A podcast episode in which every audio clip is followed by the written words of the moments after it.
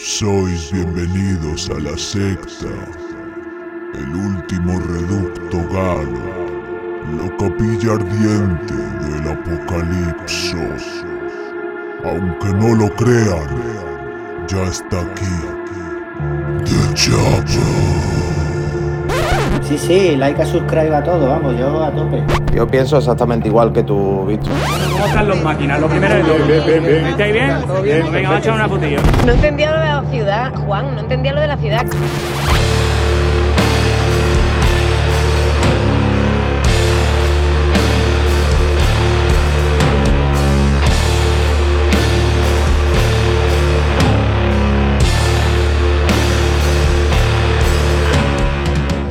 Bueno, bueno, bueno, sois bienvenidos a la secta de Chapel, temporada 6, episodio 29, a poquito ya de echar la persiana por, por vacaciones. Bueno, vacaciones no, de Chapel nunca descansa. Quiere decir vacaciones festivaleras. ¿no? Vacaciones festivaleras. eh, aquí mi reportero de Charachero, Víctor La Escena Hernández, ¿cómo está usted? Si los lunes son el mejor día de la semana, el mejor puto de la semana, hoy más. Hoy con doble razón. Y a mi otro lado hoy tenemos a Fran Rectal Hola, ¿qué Corpal, ¿cómo pasa? Aquí estamos hoy a tu izquierda. Hoy a mi izquierda, Ah. siempre a la izquierda, a la Eh, siniestra. Sí, a la siniestra. No, normalmente estoy a tu derecha. El núcleo duro de, de la derecha, o estoy a la izquierda representando el comunismo. Y nada, aquí estamos. Hoy un power trio con excel- por excelencia, pero, pero, pero, pero, tenemos dos pedazos de invitados porque si no nos bastó con que se dejara caer aquí a gorronearnos cerveza eh, el programa anterior, el bueno de Nacho Sarria, hoy se ha traído al grandioso Edu Lord también a soplar Skoll como si no hubiera un mañana. ¿O- ¿Eso es cierto o no? Buenas Confesa- tardes.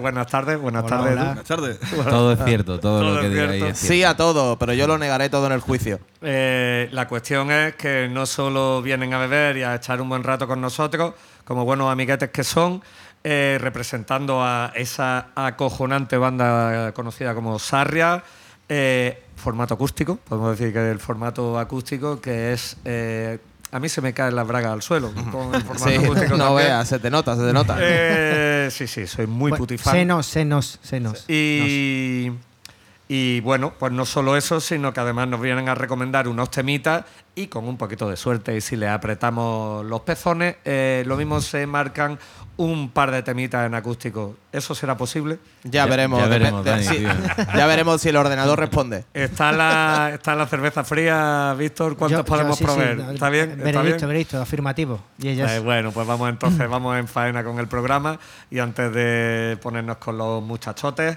eh, ¿qué tenemos de novedades de la semana? ¿Qué ha pasado? Uh, novedades. Pues nada, ¿qué, qué, habe- qué había hecho este fin de semana? Es lo que me estás preguntando, Dani. Eh, ¿Qué hemos hecho, tío? Yo que tengo una pequeña laguna. Hombre, ayer, por ejemplo, ayer, por ejemplo, estuvimos viviendo el rock and roll. El rock, es verdad, El es que verdad. inopia rock. con Metal Gods. Poco se habla de Metal Gods en eh, esta ciudad. Edulor, Edulor al teclado, que decepcionado totalmente con él porque no me tocó Wish You Were Here, eh, Pink Floyd, pero bueno, Yo estaba en modo Pink Floyd. Yo con dos cervezas estoy en modo Pink Sí, Floyd. pero ¿no? se lo perdonamos porque dieron un bolazo y cantamos Breaking the Law para todos. Véndemelo, véndemelo. Esa cayó siempre. Fue, fue bastante divertido y bueno, yo por mi parte, pues eso, viernes sábado con los amigos de la Trinidad, ya casi finalizando la gira, eh, Zaragoza Cáceres, eh, Zaragoza la verdad una Cerca, atención cerca. increíble, es un poco cara la verdad la ciudad, pero no, no, pero nosotros no pagamos nada evidente porque en Eh, la sala Sobre todo tú, vamos. somos, en estre- somos estrellas y el caso es que el trato Sobre la- todo tú, ¿eh? en la-. Yo en no la- pago. En la lata de bombillas, ¿vale? Que es una sala bastante clásica de allí, no tenía ni su grave ni nada, pero el técnico, la gente de la barra de producción, todos fueron jodidamente increíblemente acogedores, eh, nos trataron brutalmente increíble, ¿sabes? Que, es que fue brutal, o sea, llegamos allí, descargamos la puerta, nos pusieron todas las cervezas por cuenta.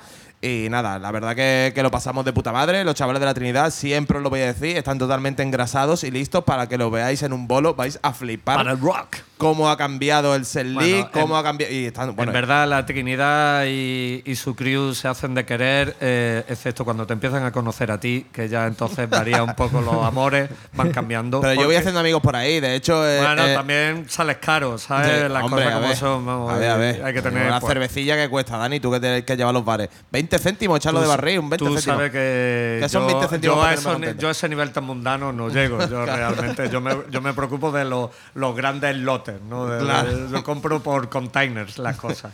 Pues y, nada, eh, pues- hay una cosa que no se nos puede dejar pasar y es comentar, hacer El la bolo crónica. del CSA, ¿no? El bolo del CSA el viernes pasado, nada más y nada menos con Serpiente Orión o Culebra Astral, como podemos Culebra Astral, me- o sea, me el nuevo AKA me flipa. O sea, sí, ya. eh, Serpiente Orión con eh, abriendo a los fabulosos y poderosos tronos de sangre.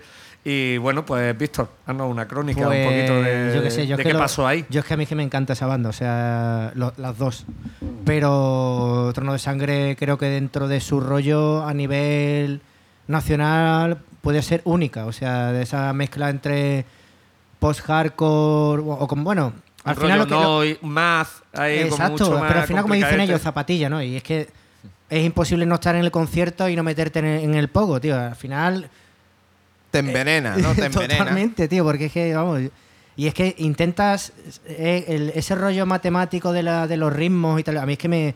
yo es que me los siento como, como un niño me chico en, en un parque de atracciones. Es que me encanta seguir esos compases locos, tío. No sé, al final es- hay gente que busca el pan rock, como por un poner que también está muy bien, ¿no? O te vas a ver a NoFX y la gira de despedida que fue este fin de semana. Ahí me están comentando de la gira de NoFX, ya lo comentaremos, que ha habido mucho éxito después que se han robado millones de carteras y que volaban los vasos llenos de cerveza. Digo, vea, ¿no? tío, La- eh, la peña hombre, como- Ahora hablaré de lo que yo creo que NoFX es una banda ya para skater pijos de 50 años, ¿vale? Pero eso, Por por, ahí, eso por se ahí. están retirando. Los litros, los litros que volaban pagados con las carteras que han robado, ¿no?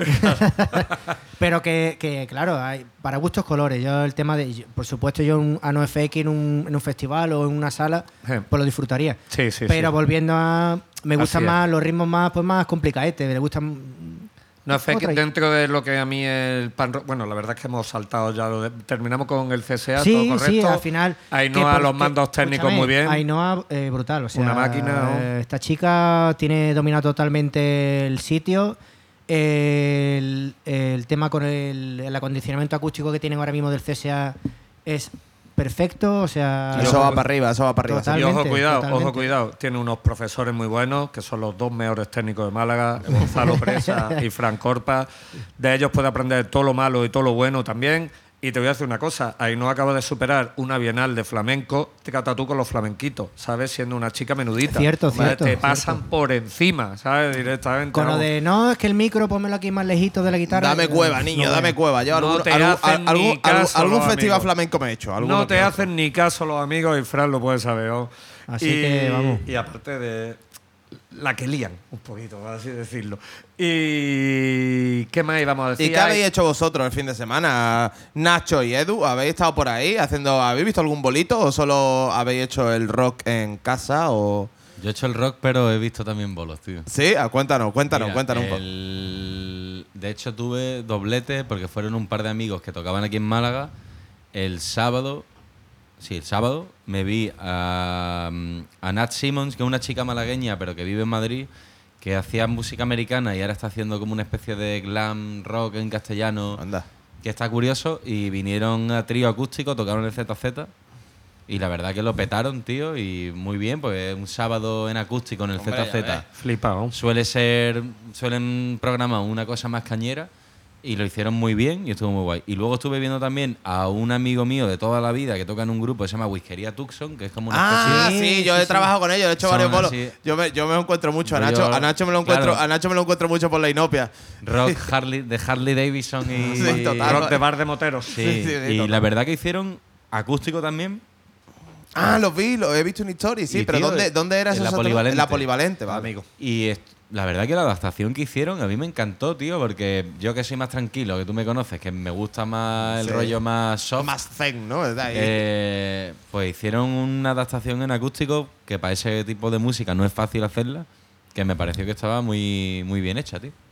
Y nada, y luego he estado tocando versioncilla y haciendo cosas. Haz tus cosas. Y tú, Edu, que. igual, Acércate con- el micro un poquito más, hermano, que tú, tú cantas bien, tienes buena voz. Tiene buena voz, tiene buenos pulmones. que. Yo igual he estado ahí pues, haciendo mis ensayos y haciendo mis cositas de la música, como siempre. Es que lo que tiene es ser una estrella y del rock. nos vimos allí en el, Eh, en el chiringuito La Inopia y Muy bien, con ¿no? los Metal Gods.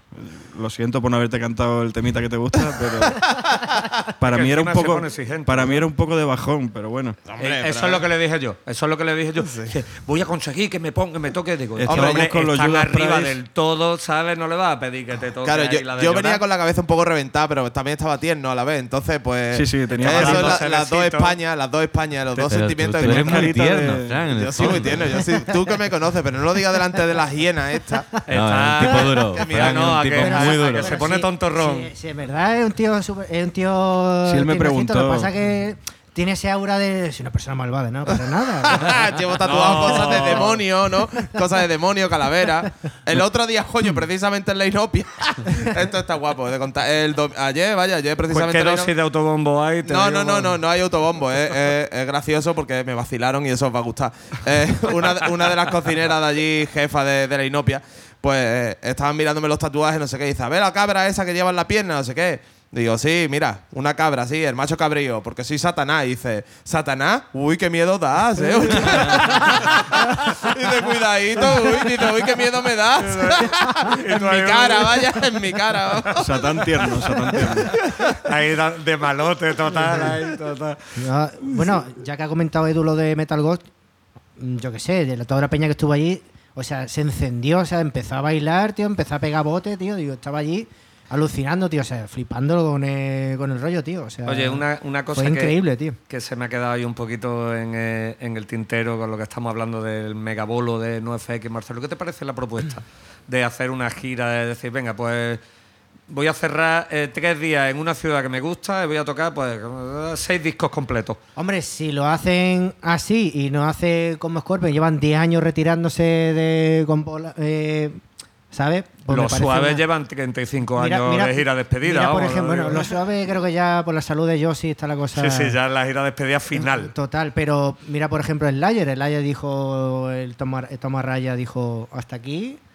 Y, a, y- Me voy a dedicar a mi iglesia, que es lo que le gusta. Totalmente, vamos. El tío, yo, el tío yo, yo me lo imagino ya en su casa, en plan, yo ya estoy jubilado aquí, tranquilito, Los con mi royalties. gatita, ¿sabes? Es que lo de las giras de despedida de esto, tío, a mí, yo bueno, voy a contar una cosa que me pasó que me dolió mucho, tío. A mí me gustaba mucho de chico Molly Crew. Vale, me, me- me- me encantaba. eh, y, y ya creció, tío, y anunciaron ante notario, hicieron una rueda de prensa con notario, tío, que se retiran, que ya no tocan. Entonces, un amigo mío y yo, que nos gustaba mucho de adolescente Molly Crew, dijimos, tío, hicimos una promesa cuando teníamos 14 años. De las que, de las que Esto es- valen. de las que Esto es ante notario, tío. Tenemos que ir. Total, que ya no había entrada, las compramos de reventa, una pasta en Lond a Londres nos tuvimos que ir, tío. Y fuimos allí, despedimos nuestro grupo que nos gustaba de la ado- adolescencia y al año y medio, tío, los cabrones, tío. Hombre, le, sal- anunciaron- le sale más barato pagar la multa que Otra gira, ¿sabes? Y dijeron, a ver, Nunca notario, a notario gira. no era. De Además puta. ya, que pobrecillos, que están mayores, pero ya todo disparado, que ese tipo de grupo envejece muy mal, ¿no? Totalmente, el grupo del. Sunset Strip con 60 años ya...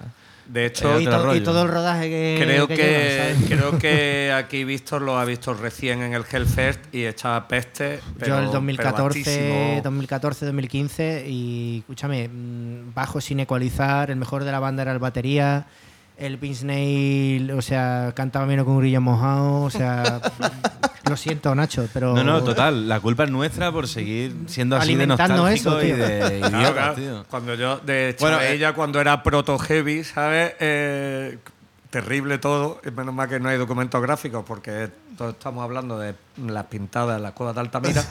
Eh, me flipaban, pero claro, lo que tenían era un- el Girls is Girls y algún tema otro suelto en un casete por ahí perdido. Y decía, hostia, qué guapo, no el qué". Doctor Feelgood está muy guay, ese disco está muy O sea, guapísimo. yo siempre he sido del primero, tío. Hombre, el primero, el Pero primero me- porque me parece como un eslabón perdido entre El el, punk, hard ¿no? rock y el punk, tío. está. Luego después ya, con el rollo de las chicas y el Sunset Strip, como que el discurso me pierde un poco ya de decir, venga, tío, el- ah, También Pero estamos hablando del año, año 80, de finales de la- Claro, que era otra época Ahí también. se ¿eh? O sea distrajeron que- un poquillo, ¿no? Ya era un rollo La distinto. noche les confundió. Pero cuando suenan guarros, tío, que suenan a garaje, ra- o sea, a garaje entre comillas, pero que suenan punky a muerte, tío. ¡fua! O sea, yo ahora mismo se me ha venido una movida a la cabeza de que en cuanto Víctor ha comentado el tema de Hellfest y cuando he hablado contigo, Edu, hace un ratillo, de que tenemos que ir al Resu o que quieres ir al Resu este año, o sea, algún año. es Todavía que tú sabes, lo, tickets. tú sabes cómo es el Hellfest. O sea, es el Disneylandia de los metaleros. Disneylandia, ¿Vale? O sea, es, es una ciudad. ¿Vale? No sé cuántos escenarios hay visto. Seis, Seis. seis. Seis escenarios. Hay conciertos desde las 10 de la mañana hasta las 3 de la mañana. En seis escenarios diferentes. Yo nada más que escucharlo No eh, me da ansiedad. Van como 300.000 personas, ¿no? Más o menos, ¿no? Eh, No, bueno, El- son, eh, el aforo es ochenta y tantos Sí, mil. sí, claro no, que se juntan los tres y, cuatro y- días que y son. no lo superan, o sea, quiero decir, eh, hasta ahí también tienen en cuenta que, que cada vez que se tienen que mover de toda esa masa de peña desde el escenario principal, quieren ir a repartirse en- a otro escenario, cada vez que quieren mover eso, termina un concierto y te tiras tus 10-15 minutitos. Claro, eso, eso es la, gra- marabunta, la gran ¿sabes? vía, la gran vía de Madrid a cualquier hora, ¿no?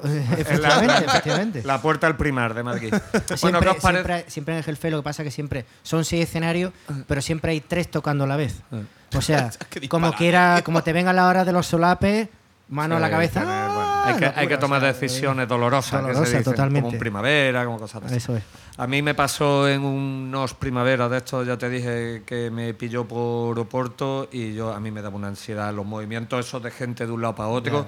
Yo decía, ¿sabes? Punto a favor del Resus, que teniendo cuatro escenarios, en cierta manera, ahí es cómodo. Si te tienes que mover a lo mejor desde el principal hasta el, en la carpa, es hardcore. son que lo- 15 minutos máximo. Claro. Incluso con eh, yendo que se esté moviendo toda la gente, son Sí, unos 15 sí, sí. minutos al ritmo de. eh, De borracha perdida. De la gente a borracha de perdida, la borracha. gente tira en el césped. Es que, bueno, el césped dura un día, pero Claro, tirado ahí en el Lo que suelo. le comentaba antes a Nacho, ¿no? Lo- hablando con él, de que, el, por ejemplo, el Desert Stage una- es un escenario que yo creo que a él le podría molar mucho por el tema Hombre, de. Tiene sonidos pega. más piensa, pro o sea, piensa eso, no es solo eso, sino no es solo que le podría molar, sino Es que que, pegan. en un momento dado Pegan, pegan. podrían incluso Sí. tocar en el Desert Stage Pegan de. Resu porque el año pasado, el año pasado tocaron Frutería Toñi y no os hacéis una puta idea de cómo estaba Locurón. aquello, incluso Grupazo. estaba chispeando, ¿eh? Y el éxito que tuvieron, ¿eh? No, Porque no, además éxito total. A mí me en todo el mundo. Es- descubrimientos del festival. En todos los comentarios ponían Frutería Toñi. Mm, Por favor, que el vuelva. que no sé qué. 80% de la gente fue por el nombre. Por el- Fíjate lo que te digo, diciendo, ¿qué coño son. Frutería Toñi? Y se quedaron lockers. Un día que además fue un día de mierda, o sea, que hacía No, más sí, tiempo, sí. que fue un rollazo. Tocaron, de hecho, después de Elephant Rider y, y, eh, y de Dry Mouth, que estuve yo allí de técnico con ellos. Y claro, yo me quedé ya con el técnico allí enrollado, hablando tal y cual. Mi hermano ya. Eh, Cace, se llama. Cace. Eh, y nada, tío, dieron un bolazo a la frutería Toñi, brutal. Pero por eso te digo, fue totalmente. O sea, el Resu te puede encontrar un poco de todo, pero yo creo que esta es una apuesta, porque yo después estuve hablando con Salva Marina y digo, y yo, ¿cómo coño habéis tocado en el Resu? Dice, tío, a nosotros nos llamaron y fuimos Pero y porque hubo peña que, que escribía el nombre de eh, qué banda gustaría ver tal y cual. Y mucha gente pedía. Eso funciona, Uno, tío. uno de ellos también fui yo, ¿eh? Yo quería Futería Toña allí. ¿eh? O sea que- En fin. Bueno, vamos a, Sí, vamos a vamos a empezar a- meternos en faena y dejar Sí. de rayar. Y lo que queremos es escuchar las banditas que nos recomiendan aquí eh, nuestros amiguetes Edu y Nacho. Así que, ¿quién quiere empezar? ¿Quién quiere recomendar un temita? Venga, yo voy a empezar. Vamos, vamos. Ahí, ahí, vamos Bien, faena. Pues mira, hay una banda que me topé con ellos, precisamente con Sarria, tocando en directo, eh, en plena pandemia todavía, recién terminada la pandemia, bueno, la pandemia no, eh, La, cuarentena. ¿no? La cuarentena, sí. Y nos topamos con ellos, una banda de Sevilla, se llama River Boy, y es un tema que sacaron hace ya algún tiempo, pues se llama Del- Delirio, que me parece, vamos, me encantó. Es un grupo así, con un sonido rock psicodélico, Mira, mira. Que además Eh, está, en español. un poco con nosotros porque Paco, Bastante es el productor del primer disco y del EP que hicimos.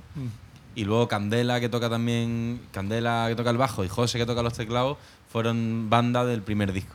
Entonces es como que O sea, estáis ahí entremezclados, ¿no? el primer bolo realmente que, que hicimos como Sarria con la formación actual y tal, que lo hicimos en Madrid, fue una sesión Bermud y coincidió, tío, por cosas mágicas que nos los pusieron con River Boy a tocar y fue como Hermanos. Claro, de, de una banda que tenía River Boy y de los labios que era donde yo tocaba, surgieron River Boy y Sarria, ¿no? Entonces fue como muy poético que el primer concierto de la banda fuera con, con toda esta gente que estaba Y involucrada. también en- la circunstancia esa de, de estar todos encerrados y de repente salir de Málaga a Madrid ¿no? y de Sevilla a Madrid y encontrarnos allí pues fue como algo inolvidable, ¿no? Y tocando en un monasterio, además, el primer día, tío, creo que era lleno de golondrinas. O sea, tú a la una de la tarde, un día precioso y todo el, el cielo lleno de golondrinas volando, tío, que era fue súper bonito. Yo siempre me voy a acordar de ese. Que se- de ese es, que, es que tú eres realmente tierno. Tú de verdad sí que eres. Yo sé que Bueno, soy- yo creo que él tira más a la vertiente mística. Bueno, y, bueno, y- un poco y- sí, y- un poco siguen, en activo la banda, han sacado más Sí, discos. sí, sí.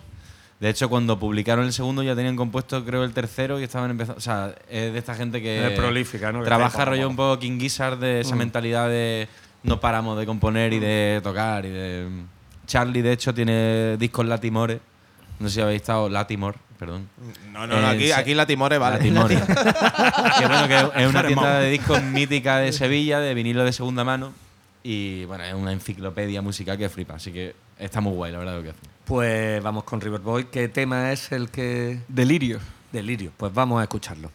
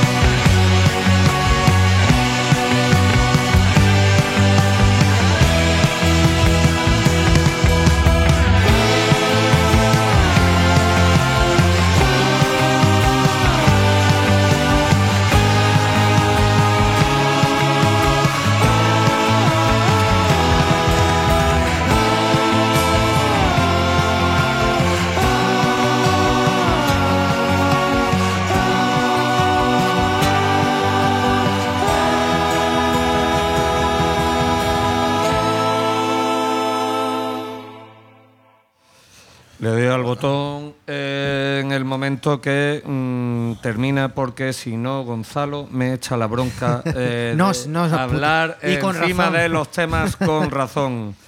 Vale, pues muy bien. Tenía unos momentazos indie ahí, Mm. ¿no? Que yo he notado así, a lo mejor la melodía de la voz y tal. Sí que es verdad que al final cambia un poquito ahí más psicodelia incluso. Me ha gustado, tú has dicho, tú estabas, ¿por qué has dicho a los penes rabo, tío? Porque a mí Pene me, rabo, pene rabo. a mí me ha, a mí me ha, había un aire ahí a Es Pony que Bravo, sí, me, me ha recordado un poco a. Pony Bravo, Pony- por, el, Pony Bravo. por el tema de la. De, un poco me recordó la voz. Sí, por el- sí, el a mí también, de la. El timbre, Que a lo mejor no tiene nada que ver, ¿sabes? Efectivamente, le estaba preguntando ante a Nacho que una cosa no ha llevado a otra, no ha llevado a Derby Motoreta, a Quentin Gas y los Cíngaros y tal Sí, hablar de Sevilla, de su escena, vamos, y todo el rollo. Sí, que, sí, sí. que es lo que Interesante. dice ¿no? él, que, que gracias a lo que estaba diciendo Nacho, que, que de Quentin Gas han salido lo- las semillas de o las bases de To- Derby totalmente. Motoreta y todo ese rollo de roca flamencao. O, Bueno, bueno, ya sabes que aquí vamos a tener una discusión porque hay bandas anteriores, o sea, quiero Sí, decir, no, ver, por- Triana, por no vamos a tirar a Triana, pero por, Por ejemplo, supuesto. siempre reivindico un poco el legado también, no yo el que más, pero de los viajes a Pero sí 800. es verdad, tío, que cuando, Claro, viaje a cu- 800. cuando Quintín sacó el Caravana, que fue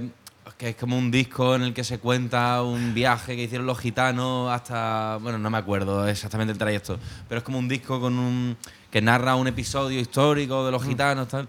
Y cuando salió ese disco eh, le dieron le dieron bombo en el underground, pero para mi gusto creo que un disco que con el tiempo se hablará de él como una un, de repente una bifurcación o un punto de partida Mm. de Mira, la psicodelia, la nueva psicodelia andaluza, que luego pues salieron Motoreta, River Boy, nosotros, que no digo que sea especial esa, únicamente porque ese disco salió, pero yo sé que para muchos fue como decir, hostia, tío, es- esta movida puede hacerse en andaluz, tío, y en Andalucía, y puede Así funcionar. es. Mira, Nacho, acabo de decir una cosa súper interesante. Eh, Una palabra es con el tiempo. ¿Vale? Por ejemplo, una de las cosas que, o una de las bandas que tenemos andaluza de, pues, de, de allí de, de Algeciras, de la línea, la novena provincia, como la conocemos aquí, ¿vale? Eh, Viaje 800, ¿sabes? Eh, fueron una de las bandas muy potentes de Stoner, prácticamente de los pioneros, ¿sabes? En, en España, ¿sabes? Y hoy por hoy parece que tienen más repercusión de la que tuvieron en su momento, ¿sabes? Y de ahí también han nacido bandas como Atavismo y tal. Aquí somos Eso es. hiper mega putifans. Sí. O que siempre- era sí, un claro. invento, un- una especie, bueno, una especie no, sin el especie, era rollo crowd total, por simplemente los gustos de, de este. Mine, ¿no? Dices Los tú. Mine. Eh, Claro. la cuestión es que, eh, a diferencia, a mí eso me recuerda mucho, y ahora volvemos con, con- con Nacho, con Sarria, eh, me recuerda mucho a lo que ha pasado con bandas tan, tan seminales como, como los californianos Neurosis, que en sus primeros tiempos no se les entendía, eh, los veían demasiado, entre una demasiada oscuridad o demasiado parecido a unos Black Flag, pero, pero eh, a ba- a baja revolución o demasiado oscuro. Y, no y en sus primeros discos estaban como un poquito que decía, hostia, esto está guay, pero demasiado, demasiado underground. Y fue muchos años después cuando dijeron, y yo, esta peña, o sea, lo, reivind- lo reivindicaban otras bandas, le preguntaban, Claro. por ejemplo, al Troy Sanders de, de Mastodon y todo eso, ¿cuál es tu disco favorito? Y te enseñaba este de Neurosis. Y así uno y otro y otro. El- y empezaron a hacer dinero 15 años después. Totalmente. ¿sabes? Pero El- como les pilló haciendo gira, pues diciendo, señores, a muerte, Eh, el merchandising, a eh, muerte, a muerte, a muerte. A todo el mundo, todo el mundo conoce el Roots de Sepultura, ¿no? Yo creo que ese, bueno, es un disco del 96 que fue como un gran cambio en el sonido y tal y cual. Sí, el disco New Metal. De, New- de- New- de- pero New Metal Tribal. el- una entrevista el cantante dijo que gracias al Through Silver in Blood eh, de ahí derivó el, el Roots, o sea, fue escuchar el, el Neurosis, el Through Silver in Blood Mm. y le hizo algo clic, como lo que me comentaste antes, Nacho, que hay discos que lo escuchas y te hacen un, te hacen un- te, te Pues levantan es un resorte poquito- en la cabeza, tío. Eso es el tiempo y el que te te pone, claro, ese juez inexorable. Eh, que- también yo creo que son, pro- son propuestas que nacen desde una perspectiva muy underground. Entonces creo también que, que muchas veces luego pues, el que viene después, a lo mejor ya, hostia, pues voy a trincar esta Mm, idea, voy a trincar es. esta manera de hacer las cosas y la voy a, a intentar hacer de una manera un poco más abierta, un poco más tal. Pero yo creo que muchas veces los cambios, tío, vienen de, de gente muy Arrie- underground, que- que- ¿no? Y que riega también, ¿no? Hombre, Que te- son los que pueden arriesgar normalmente. a- aprovechamos, aprovechamos que están aquí y, y vosotros tenéis unas influencias claras. Es verdad que tenéis, muerte, que hay, sí. que tenéis un rollo rock, folky, setentero, que es obvio. De hecho, el primer disco es muy descarado con la, con la influencia. Pero es que eso es así, es que el primer disco es, Es. Pero no, os preocupéis porque es, que es lo que se dice ya siempre. Está todo inventado. Ya la cosa es. Pero no, pero ya mí- después es tu toque. Pero sí que es verdad que, se, que hay una raíz de, de a- a- andaluza innegable. A lo mejor al principio Que te yo no la de veo, meter. tío. Dani, yo no la veo. O sea, a mí, a mí me dicen, no, rock andaluz. Y digo, pero si yo no hablo ni en andaluz. O sea, yo no tengo ni acento andaluz, tío. ¿Dónde está el andalucismo el, el- que me encanta? A lo mejor son las ganas. Que te... Me encanta, tío, que me pongan esa etiqueta. Pero yo, sinceramente, digo, hostia, yo escucho a los motoretas y sí veo un andalucismo. Escucho Sí. a Quentin. El rollo. Incluso Charlie, que acabamos de escuchar, canta con acento sevillano. Pero yo no tengo acento andaluz. Quizás no es el acento, quizás sé, son tío. determinadas, no sé, armonía o, determinadas- El- el- o, el, por- o el teclado de la rosa de aquí del amigo Edu, que Uf, grande. a, a ti tú te inspiraría, tú ah, supongo que habrás mamado con Me inspiraría y me inspiro y me inspiré. Ah, O pues sea, mira, ahí está, cosas, ahí vaya. está. No me he quedado con la cara partida. Ahí está. Pero, por ejemplo, o sea, José, que es el que grabó el primer disco, es un Beatle maníaco. Yo creo que hay más influencia extranjera o anglosajona en, en este proyecto que and- andaluza español. Lo que pasa es que creo que somos. Tengamos más o menos acento, pero yo creo que somos todos muy de nuestra tierra y que nos gusta mucho y reivindicamos. Yo siempre eh, soy muy pesado de, tío, hay que cantar en español, tío, hay que. Ah, Estoy totalmente de acuerdo. No sé, de, de- de tomar los elementos que nos hacen a nosotros diferentes y además creo, tío, que cuando uno toma tantos elementos, tantas referencias de la música inglesa como hacemos nosotros, cuando lo hace en español, de repente se crea un poco la ilusión de que te estás inventando la movida. Pues mucha gente no ha escuchado a Led Zeppelin o no ha escuchado a los Beatles o no ha escuchado a un montón de referencias que a nosotros nos gustan y el hecho de escucharlo en español de repente es como, hey, parece... Esta gente ¡Ey! tienes Tienes que. Es que la cantan, es- ellos la es- cantan es, siempre. verdad, es verdad que también el, el- el hecho de, de, por ejemplo, de que para mucha gente que es de España que se cante en castellano hace eso más atrayente porque hay gente que no directamente no escucha letras en inglés o en otro idioma porque o no la entiende o no le llegan No, o- con- Yo tengo o una pregunta sea, ahora ¿sabes? para Nacho. ¿Cuál? yo- sabemos aquí que, bueno, tiene una trayectoria bastante larga, vaya, igual que Edu y tal.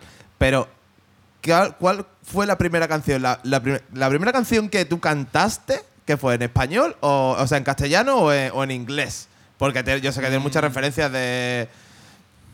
Pues no me acuerdo, tío. Probablemente en inglés, porque yo, Edu seguro. yo era Menos. muy. Yo estaba obsesionado con The Doors, con Kiss y con. eh, no me acuerdo.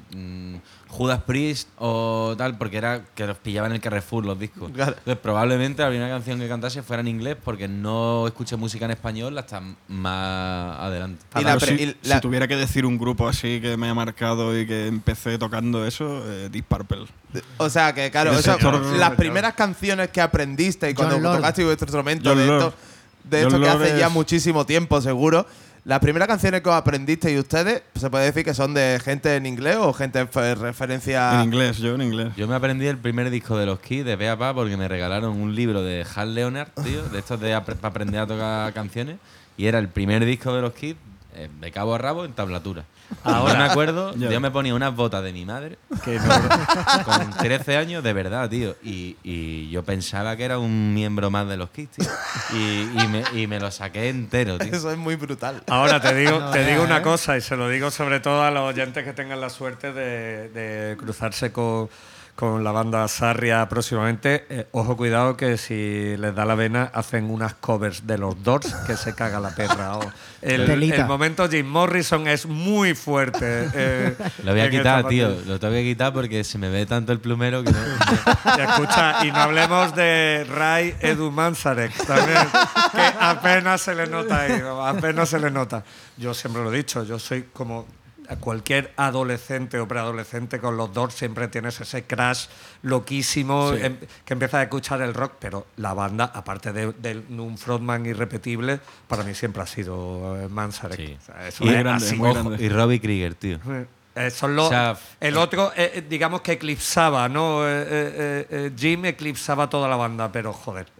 le- La banda entera son, eh, parece extraterrestres. Sí. Están Sí. como fuera de, en en otra esfera. de ¿no? todo lo que se hacía en la época. Yo- Vamos, yo lo veo un poco así. De hecho, eran, como- eran muy pringados. O sea, comparado con Jim, Explícate. Jim- Morrison era un provocador a muerte. Y el resto eran gente muy tranquila. Gente seria, muy- gente- Sí, pardillillos, sí, sí. o sea, muy nerds, pardillo en el mejor de los sentidos, pero que, que chocaba mucho con la actitud después de la banda. O La que se actitud mala asocia a los bestia dos, de- de Jim Morrison. Rebelde, Sí, de tal. sí, Al, al final eso en la película está muy bien reflejado. Muy En bien la de Oliver ¿no? Stone dice. Sí, sí, sí. Hombre, está muy centrado en el personaje, pero esa De hecho, escena ellos está la muy lograda. Eso ¿no? Hay el documental está bastante, está bastante mejor. Pero eran gente eh, noble, ¿no? Eh, Jim Morrison, a mí que me encanta, me he criado escuchándolo. Cuando he leído biografía, cuando he visto documentales, a mí me parece un imbécil.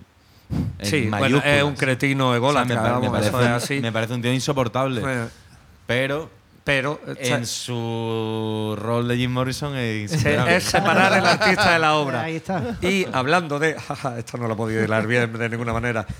¿Qué nos recomienda? Vamos a poner musiquilla para no rayar al personal demasiado. Pues una banda de Granada que viene, viene a abrir el bolo que hacemos ahora, por cierto, un poco de spam. Eh, Por No, no, favor, no, adelante. autobombo aquí. Si no lo hago 2 de yo. vaya. junio, Si no lo haces tú, lo en la haces cochera cabaret eh, tocamos vamos a hacer un concierto de transición entre los temas que hemos estado tocando estos últimos tiempos y el disco que va a salir después de verano probablemente salga un single un adelanto después en otoño y vamos a estar allí tocando y vienen Elemento Deserto que son una banda de Granada impresionante que hicimos un intercambio el año pasado y estuvimos nosotros abriendo su presentación de disco hace un año en la planta baja.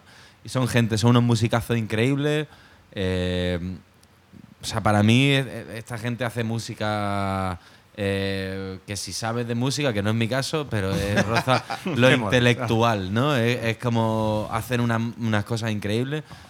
En el mejor de los sentidos digo lo de intelectual, que no quiero parecer un snob aquí. de- Un pero gafa. han hecho un disco inspirado en el, en el folclore andaluz, granaíno, de los bandoleros y de elementos como de la tradición andaluza. Muy chulo. Y este tema en concreto creo que tiene uno de los mejores tonos de guitarra que se ha hecho en nuestro país, tío. En, Hostia. los últimos.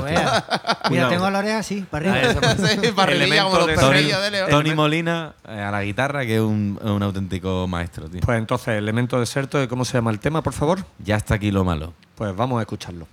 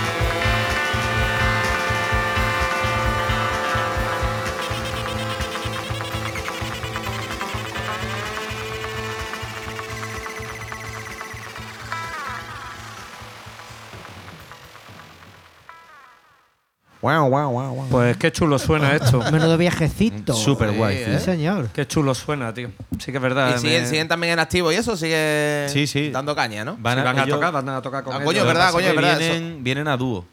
Eh, porque no sé qué ha pasado, que no podían venir la banda completa al final y van a venir a dúo, pero bueno, hace poco han tocado en Granada en acústico y he visto que Tony llevaba un sitar, eh, o sea, Brutal. llevan instrumentos exóticos, tío, es una pasada. A mí es un grupo Muy que desde... muy y lo vimos cuando hicimos el bolo con ellos, tío. Pero citar, citar o el pedal de Sí, no, no, no, no. Electroharmonic de- Vendí El- uno hace un el par de tocho. años, tío, me lo compré. Es que siempre me, me acuerdo de nuestro compadre Javi Luque de Luna, de Vieja, Luna Vieja. que lleva años paseando eh, el, el pedal, de- del citar. y digo, pero lo has llegado a usar alguna vez. Ah, pero eh, ya lo probaré. Por si acaso, por si acaso. Me pasó lo mismo, me lo compré, tío, y a los dos años dije, tío, voy a vender esto porque no... Esto es muerto, es un Y además bulto. muy complicado de, de manejar ese pedal, tío. Bueno, yo voy a hacer otra pregunta, igual que hice a Nacho la- cuando vino aquí a echar a saludar el, el programa pasado. Ahora, Edu, te lo digo a ti. Bien. Cuando seáis unas estrellas del rock y podáis pedir uno, un Raider Hospitality de esto, que son las cosas que tú quieres, no sé qué, que te pongan en el camerino, ¿qué tipo de excentricidad pedirías? Te, si quieres, para guiarte un poco, te digo lo que pidió Nacho. Dice, yo pediría un tocadisco. Un tocadisco. O sea, una cosa guay, todo nos pareció increíble. Y nos voló la, y nos voló la peluca, ¿eh? No lo había visto Lo eso. No, ¿eh? me la vi venir, Una ¿sabes? un semana toque- después lo mantengo. Claro. O un tocadisco, o un piano. un- esto molaría, ¿no? Un piano, si vas a estar tocando en el escenario, quiero Pero un da igual, piano. pero yo quiero un piano ahí en mi camerino. En el El mío. ¿eh? Steinway ahí, Tú, tocho. tú imagínate que por lo que sea, está allí, le vienen mm, una idea a la cabeza y tiene un piano para. para No, y después nos podemos juntar allí y cantar, seguir cantando. Y ya prenderle está. fuego al piano, y esas cosas. Es de También, alquiler, también. total. El piano de alquiler siempre. Tienes seguro, ¿no? Tienes seguro. Eso de- eh, Un piano, eso es lo que está enganchado a la música, ¿eh? ¿Eh? Lo que es- Totalmente. totalmente enganchado. Imagínate, pregúntale ya al Alfon. El Abril le va a pedir una guitarra y un ampli. Claro, seguro. seguro, ya está. Bueno, pero eso Totalmente. lo dicen ahora porque tal y cual. Después dirán, pues mira, quiero mil toallas negras con mi nombre bordado. Mira, yo- quiero un futbolín con jugadores del Málaga y del Cádiz. ¿sabes? Ese tipo no de coño cosas. se ha pedido, ¿eh? Hay cosas que Yo he currado haciendo hospitality, tío, y es lo peor. O sea, es absurdo. A, a mí me, me daría vergüenza pedir las cosas que pide la gente, que Sí, entiendo ¿verdad? que son sus mecanismos, tío, para. Para saber si la para empresa- comprobar que todo está bien, tío. Pero una cosa es tener ese mecanismo y otra cosa es ser imbécil, tío. Mm. Y lo digo, lo siento, pero. No digas nombres, pero si quieres sí, de hecho hay debería. gente, tío, pero- que pide pero- unos, unos delirios, tío, y además en exceso. Que tú sabes que si sois seis, tío, en la banda y hay dos compañeros más, no me puedes pedir 200 cervezas, tío. O sea, que, 200. que las, que las puedes pedir, tío, pero realmente sabes que las vamos a tirar. Entonces, o sea, que no sé, tío, que el rollo del hospitality también habría que decirle, pues no, tío. Pues esto no te lo doy, tío. Nosotros estamos, nosotros estamos peleando en, en la Trinidad, tío, porque en la gira no, nos pongan un cartón de tabaco de hospitality, tío. Y no es coña, Mira. y no es coña. Pero eso me parece pero justo y me necesario. parece, Un me ¿no? car- parece un- asequible. un cartón de tabaco y nos tiene a todos contentos. Pero me eso parece es- asequible, sí, un dentro de de, lo- de lo razonable. o sea, ¿Tú te acuerdas? ah, Eh, era, era el de los Judas, me parece una de las cosas de- en el Hospitality, en, en ¿En el el Resu? Surresu. Creo que, creo que eran ellos, era, no, o- era Scorpions. No, no, o Era- Slipknot. no, no, no. Los eh, de Rammstein eh, eh, juegan otra Otra liga de gilipolleces. Bueno, Eh, también- pero era una de estas bandas ultra viejunas. que querían Los Rolling, los Rolling Pero lo que Stone. pedían Vodka era- Belvedere, era- sí, eran, eh, si no recuerdo mal, eran 10 cajas de vodka Belvedere. Belvedere. A 6 botellas son 60 botellas de vodka. Y dice, vamos a ver, si son ¿Pa qué? 4 o 5 en el escenario, una crew que ponga que son más o menos los mismos, digo, ¿a cuántas botellas tocan por cabeza? es Una locura, tío. Pero ¿qué ha- después, ¿qué haces? Te las tiras a la cabeza, ¿sabes? Ya, pero bueno, eso, el tema de pedir alcohol y eso, yo, es una gilipollez. A mí me, lo que me hace gracia es eso, lo que uno que pedía marcos de fotos de, con no sé qué, con movidas de las fotos de souvenir del sitio donde estaban, ¿sabes? Otros pedían postales para, eso sí que está guay. O sea, lo, decir, de, lo de Rob Flynn de Machine Claro, Head, de, que eso, que pedía una habitación para él con una, con una cortina roja rodeando la habitación, un espejo y un, y un banquete. Bueno, en- ahí está mítico lo Para masturbarse mirándose en el espejo. Claro, pero la movida es. Mira, por ejemplo, es verdad que acabo de recordar, no sé qué banda fue, tío. Y, y- y creo que tocó en la sala prohibida, el que no mencionamos. eh, pedían eh, unas postales, eran seis o siete postales del sitio donde estuviesen. Y eso en verdad me parece inteligente e interesante porque, claro, las pueden escribir, las pueden mandar a... Yo, todo lo que facilite a que el runner de turno pueda ir a la tienda de souvenirs de la esquina Claro. y te lo pille, genial. Pero es que hay gente, tío, que yo creo que va a molestarte, tío. Mm, Sí, o por, lo por- menos cuando ocurras de eso, piensas que que es algo personal, que lo está Tú- haciendo tú la sabes que es lo que hablábamos eh, hace poco y creo que además esta anécdota repetida aquí en The Chapel, como, como nosotros que nos repetimos más que el ajo. Pero de, la- de las famosas cosas que, que pedían Motorhead, la obvia que todo el mundo conocía y que más o menos la daba por hecho ya siempre, que era eh, eh, una máquina tragaperras que siempre diera premio. Añado eso a mi respuesta de la semana. Hostia, es verdad. Hostia, esto es un secreto de Sarri, aquí lo podemos contar en exclusiva. Sarri es un auténtico enganchado de las tragaperras. Cada Pues- vez que paramos en carretera o lo que sea, le echa unos puños. Una máquina eh, tragaperras que siempre dé premio, es lo que quería no, leer. tío, eh, me gusta que me deje con las ganas. Que, que el azar haga lo suyo. Es- Ahora- Es mi oráculo, tío. Yo salimos gusta el de gira sonidito. Y, o sea, normalmente no lo hago, ¿no? No es que esté ahí todo el día en el bar de abajo, pero yo salgo de la furgoneta y lucecita que veo, lucecita que Clink, clink. Sarria, eso decía, eso decía Lemmy Contreras. Eh, pero la, la otra cosa que, que pedía, que era, mu- mu- era muy disparate y lo que estábamos eh, convencidos de que era para justificar el sueldo de alguien en esa banda, era eh, una serie de eh, cereales, eh, pero no sé cuánto, que además tienen que estar ordenados de una manera específica. Y dice, justificando un sueldo. Justificando el sueldo del que le sujetaba el abrigo, el abrigo o el que le, le llenaba los Jack Daniel Cola. Eh, ahí estaba. Claro, igual, igual que Madonna, Locura, que pedía sí. no sé cuántas cajas del agua de la marca suya.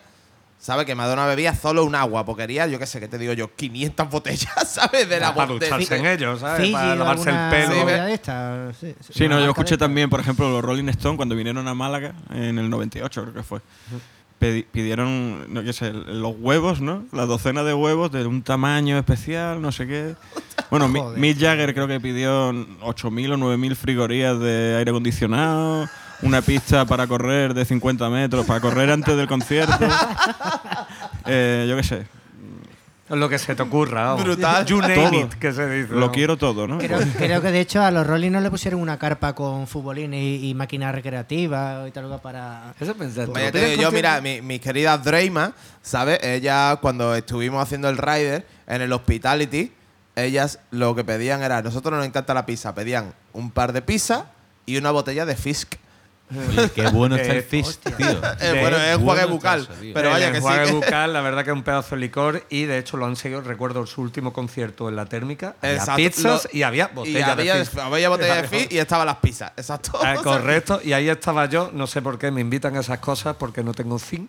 Y bueno, Pues vamos yo a poner- reivindico, yo reivindico lo del el cartón de el cartón de tabaco en el, en el hospitality. Creo que coño, eso es lo más sencillo de conseguir. Te vas a un estanco, compras un cartón de tabaco y escúchame, estamos flipando la mierda. ¿Alguna todos. marca en concreto? ¿Se puede hacer publicidad? A ver, eh, depende de lo que fumen los chavales, pero yo si fuera por mí, pues lomo manteca, tú sabes.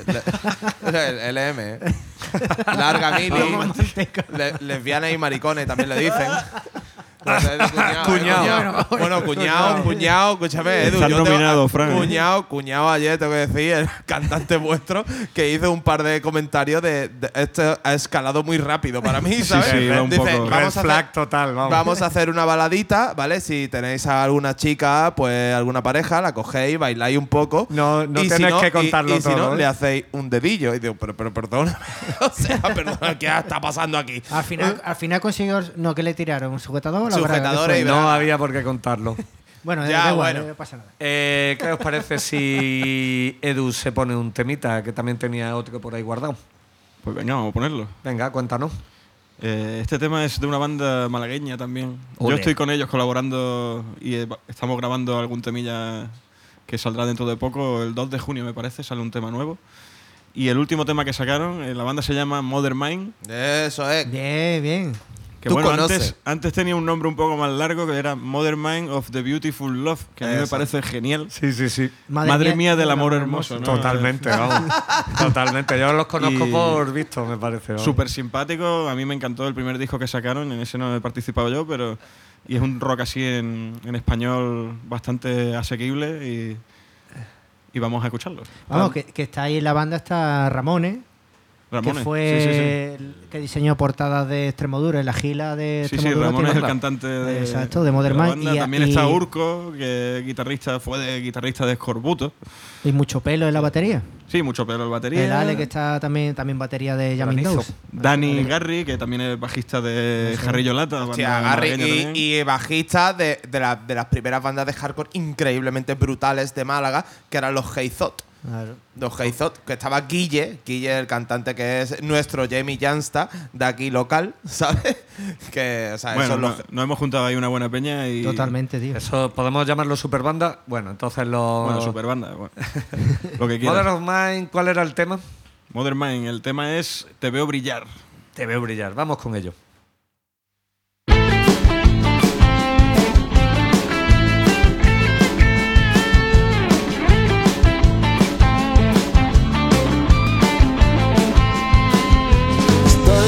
Vacío que solo tengo frío, un frío viento invernal.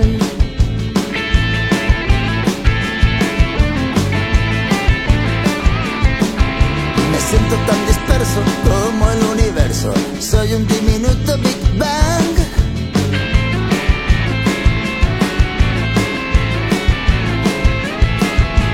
Voy flotando en el espacio, todo ocurre tan despacio que no he vuelto a pestañear. Tú sigues a mi lado en este desierto helado, este paisaje lunar. Agarrados de la mano, como el amor del último verano. Recorriendo un sueño abandonado en la oscuridad. Y ahora sí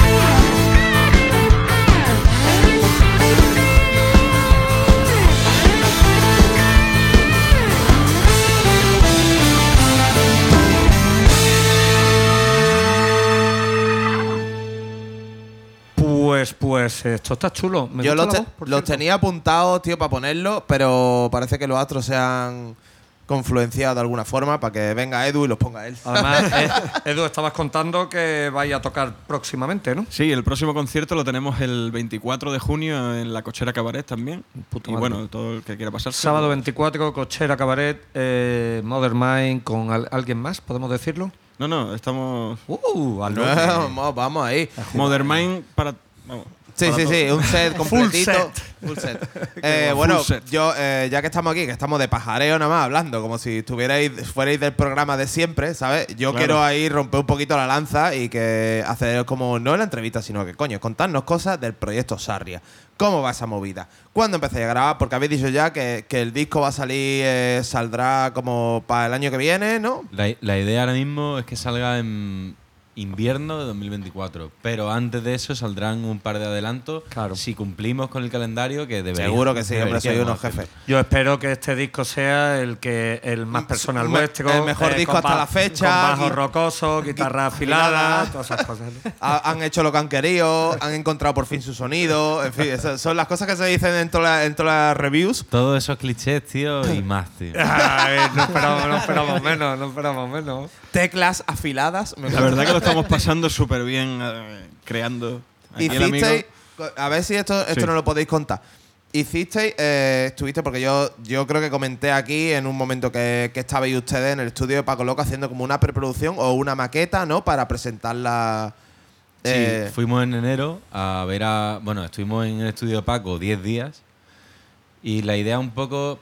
Yo tengo una teoría que, que es que la compañía eh, quiso probar a ver qué onda. Entonces fue como iros a preproducir, ¿no? Que Claro. Paco, Paco me decía, esto no me ha pasado en mi vida. o sea, de que 10 tíos, o sea, de que vengan aquí 6 tíos, 10 días, tío, a hacer maquetas.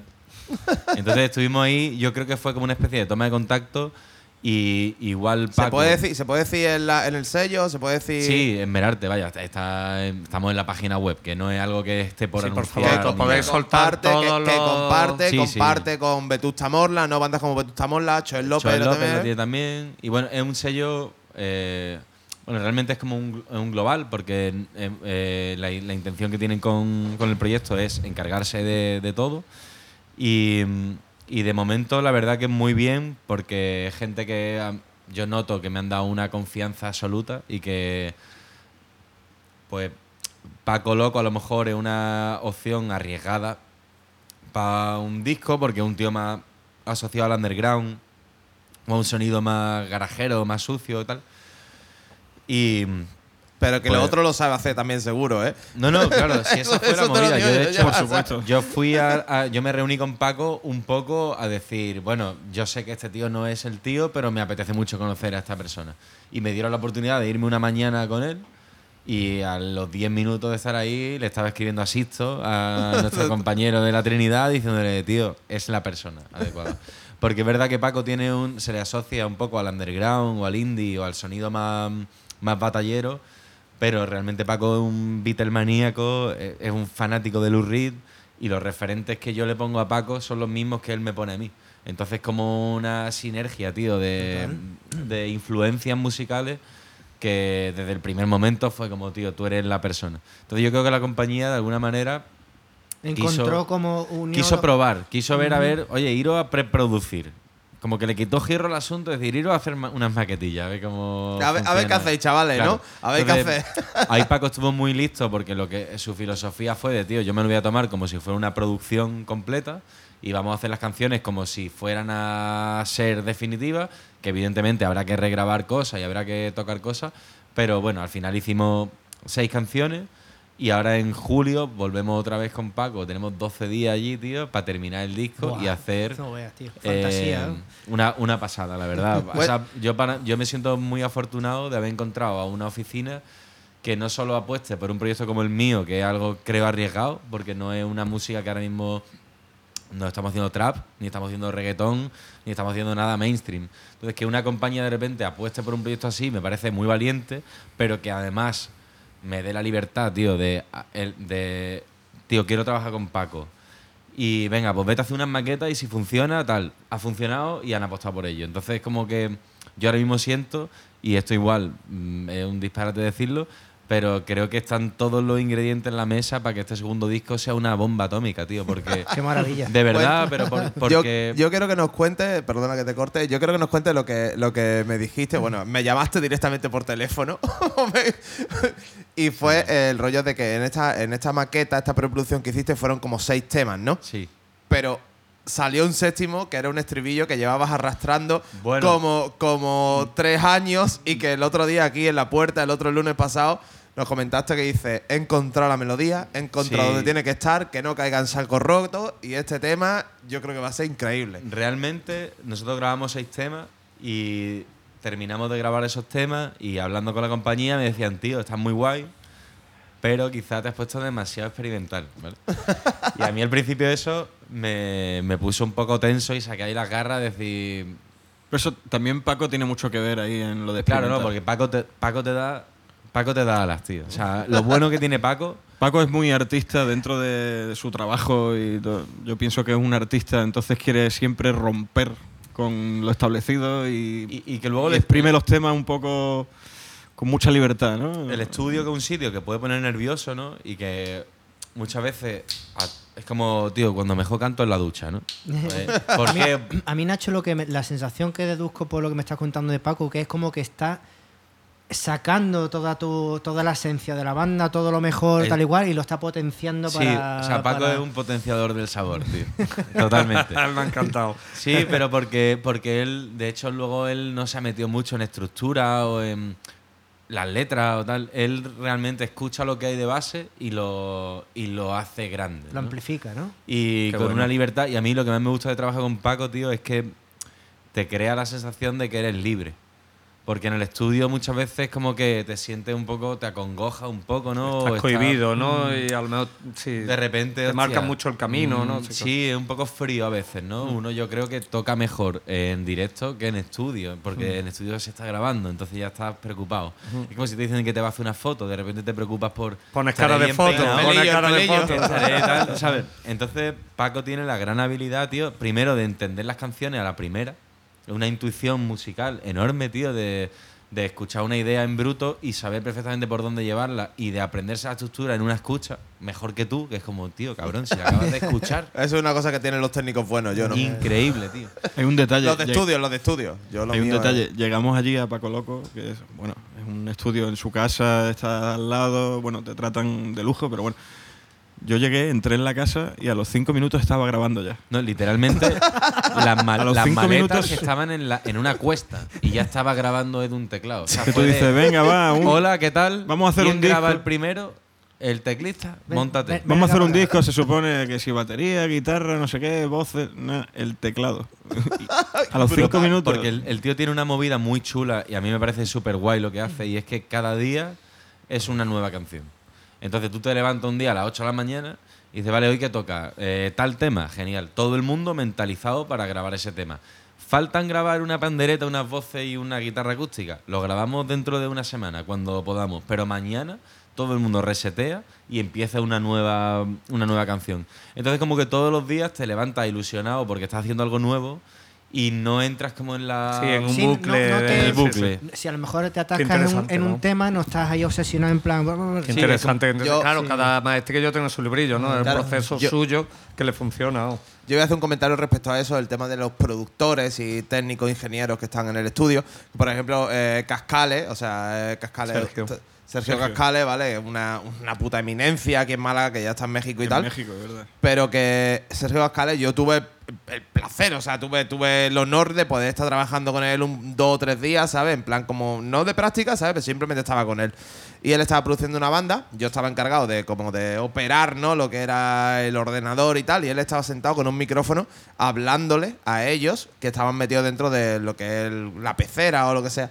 Y eso sí que era una pecera chiquitilla, ¿eh? Sí, sí, y era una pecera y al cantante le estaba diciendo, no, es que este tema es no sé qué, no sé cuánto. Y dice, pues ahora quiero que pienses esto, abre los brazos, haz no sé qué, haz esta postura, haz lo otro, no sé cuánto. pum, pum. Y el chaval que estuvo cantando, tío, hizo como la mejor toma de su vida y salió llorando. Psicología, O sea, total. salió claro. llorando de la pecera. Sacó de ahí todo el. ¿Me entiendes? Y él no está más contento. O sea, que me dio un abrazo a mí también, que no me conocía de nada, ¿me entiendes? Pero bueno, yo estaba. Pero ya era tu hermano. Sí, Ya era tu hermano.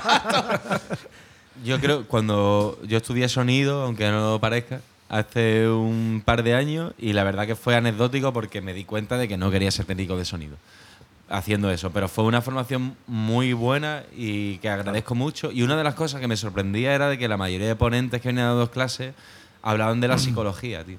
Y todos te decían, en un estudio que es psicólogo y después Sí, sí, productor. sí. Claro. Pero yo, Y- yo, por ejemplo, apoyo mucho, perdona que te corte otra vez, eh, apoyo mucho que los músicos y gente que tenga tanto interés y que en, en esta movida estudien el curso de técnico de sonido, para que por lo menos sepan un poquito. A ver, que después, por ejemplo, aunque tú, o sea, tú fueras un técnico de sonido funcional, por decirlo de alguna forma, a mí no me va a decir ni pum porque tengo ya más años que, que ojú, ¿sabes? Pero, pero sabe que sabes más o menos lo que estoy haciendo. La- hablar con propiedad, ¿no? claro, ¿sabes? O por lo menos mm, yo me entender acuerdo. el trabajo del Claro. técnico, el músico debe- debería entender el trabajo que tiene el técnico y al revés, un poco. Sí, Es sí, un- claro, esa es la movida. Pero hay que- hay una cosa, hay una frase que se dice mucho por ahí que dice, soy músico y técnico de sonido. No, amigo. O eres músico o eres técnico de sonido al final. Créeme que no te puedes dedicar full equip a una de las cosas a uno a ciertos niveles, quiero decir, a ciertos niveles tochos. Que o hay gente, yo tengo colega que para mí es uno de los mejores técnicos de sonido de España, que él toca con su banda, pero toca en plan hobby. Él de hecho no dice, no dice que es técnico de sonido cuando va a algún bolo y, y hay alguien que lo está asistiendo, está haciendo el sonido. ¿Sabes? Él simplemente, cuando es para mí de los mejores de técnicos de España de directo de largo. ¿eh? Yo, yo pienso, tío, ¿Qué- que. ¿Pero quién es, Fran? Eh, el Aleix, Aleix, que Ah, es mi eh, colega sí, Aleix que- Arts con de, Vórtice, de ¿no? Barcelona, sí, el técnico de Vórtice, Vórtice. que ha hecho gira europea, estuvo con Sociedad Alcohólica, hizo la gira europea de brujería. Vale, vale, Hasta vale. no sé qué, actualmente está con Royu y con, y con Dr. Pratt, ha estado en Sudamérica 500 veces, en fin. Eh, eh, era técnico de HFMN Crew, de los que están con. Hardcore for my nose. Exacto. ¿Sabes? De la gira NoFX con Basquí, no sé qué, no sé cuánto. O sea, que ya te digo, un, un puto jefe. Fuera de serie, vamos. Y él, por ejemplo, toca en Boira. Que, Es- es que, que toca en un grupo instrumental de post-rock de allí de Barcelona. ¿sabes? Y él toca y él me dijo una vez, dice, no, no, yo cuando me subo al escenario yo no le digo a los técnicos que yo soy técnico ni nada. ¿Sabes? A lo mejor lo conocen. O sea, si toca en Barcelona seguro que lo conoce. Pero no dice nada. Él simplemente se limita a, a tocar y a disfrutar Roles- siendo músico. Roles diferentes, claro. tiene Bueno, Sí, pero vamos, a, sí, vamos a movernos un poquito porque si no nos enrollamos como una persiana. Vamos, que yo os, os estoy viendo de venir. Eh, el último tema que tiene guardadito para recomendarnos, Pues. Mira, es una banda de Málaga que eh, yo me he hecho muy amigo de uno de sus integrantes en el último año. Eh, se llama Lord Malvo, acaban de sacar un EP y lo han sacado con una canción, la última canción que han sacado me parece muy curiosa porque eh, de estas veces que escuchas un grupo y de repente escuchas algo que dices, hostia, aquí han dado con una beta nueva, ¿no? Aquí han dado con una algo que está por explorar o algo que de repente me suena muy a, a ellos mismos, ¿no? Y, y bueno, son unos chavales que son para comérselo, muy buena gente, eh, creo que tienen las cosas muy claras y son otro ejemplo más de lo que está pasando ahora en Málaga, por lo menos desde mi punto de vista, desde que vivo aquí en el centro, que veo que hay muchas bandas de gente muy joven, tío, que lo tienen muy claro, que sabe bien cuáles son los pasos que hay que dar. Son gente con 10, no sé qué, cuántos años tienen, tío. Qué alegría. Eh, 20 Hay y cantera, pocos, tío, que ya tienen su sello, tienen su movida, tienen tal. Y bueno, creo que están haciéndolo muy bien y me apetecía traerlos porque creo que han hecho un muy buen EP y, y bueno, y son de aquí de Málaga, que al final hay que Málaga siempre, ahí está claro. en- entre nuestros brazos. Málaga se llama Lord. Malvo y este tema, el que eligió se llama Socialdemocracia, que ha sido su último single. Pues vamos a escucharlo.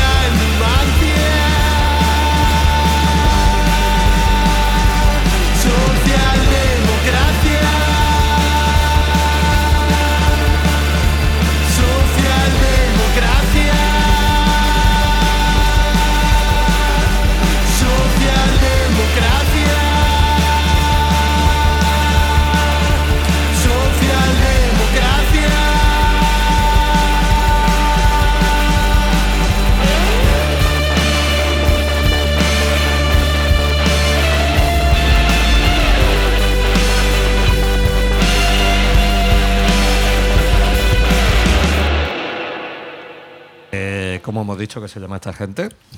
Eh, Lord Malvo. Joder. O sea, sorpresas te da la vida. Me ha gustado mucho, tío. Yo siento, pero yo también. en cuanto escucho socialdemocracia, eh, pienso en la Trinidad, lo siento, la- las letras Ya de... estamos. eh, No, no puedo, no puedo parar, no puedo parar, tío. Llevo un chorro de fin de semana con ellos, estoy envenenado. Total, ahí está. Eh, joder, pues qué guay. Eh, ju, cómo se nos ha ido La el olla santo al cielo eh. con el programa, pero, pero bueno, es, es que me ha parecido, me está pareciendo súper jugosísimo y, e interesante toda la charla y da como para habernos bebi- poder bebernos 70 cervezas más y Estamos- alargar esto ya hasta... Casi estamos ahí ya. Pero ¿eh? ahora, ahora que están Estamos calentitos, cerca, ¿eh? Vamos por 50 ahora que están calentitos, ¿queréis rock? Sí, ¿Sois sí, capaces de hacernos uno? Yo creo que sí, yo creo que- Esto, Ahora sí, sí. ¿verdad? Algo ahora se podrá sí, ¿no? hacer. Pues esto es Con el- sentimiento y que lo vamos a grabar en vídeo y que lo colgaremos en las redes cuando, bueno, cuando Can quiera y edite el vídeo. Ahí pero está. que Vamos a intentar ser lo más ágiles posible. En, co- en- en- en- en riguroso diferido. Esto, por supuesto, o sea, la- eh, los temas. ¿qué temas nos, ¿Con qué temas nos vaya a deletar? Pues hacemos El Camino, que es Oh. la primera canción que yo compuse. La hice con 18 años, tío. En la primera, pues yo había hecho canciones, pero eran un mojón, la verdad. Y de repente un día me salió El Camino y dije, hostia, tío. Con et- o sea, como que fue algo de decir, este creo que es mi rollo. Y se quedó ahí un montón de tiempo y la hice con un montón de proyectos hasta que ya por fin salió con, e- con, con este proyecto.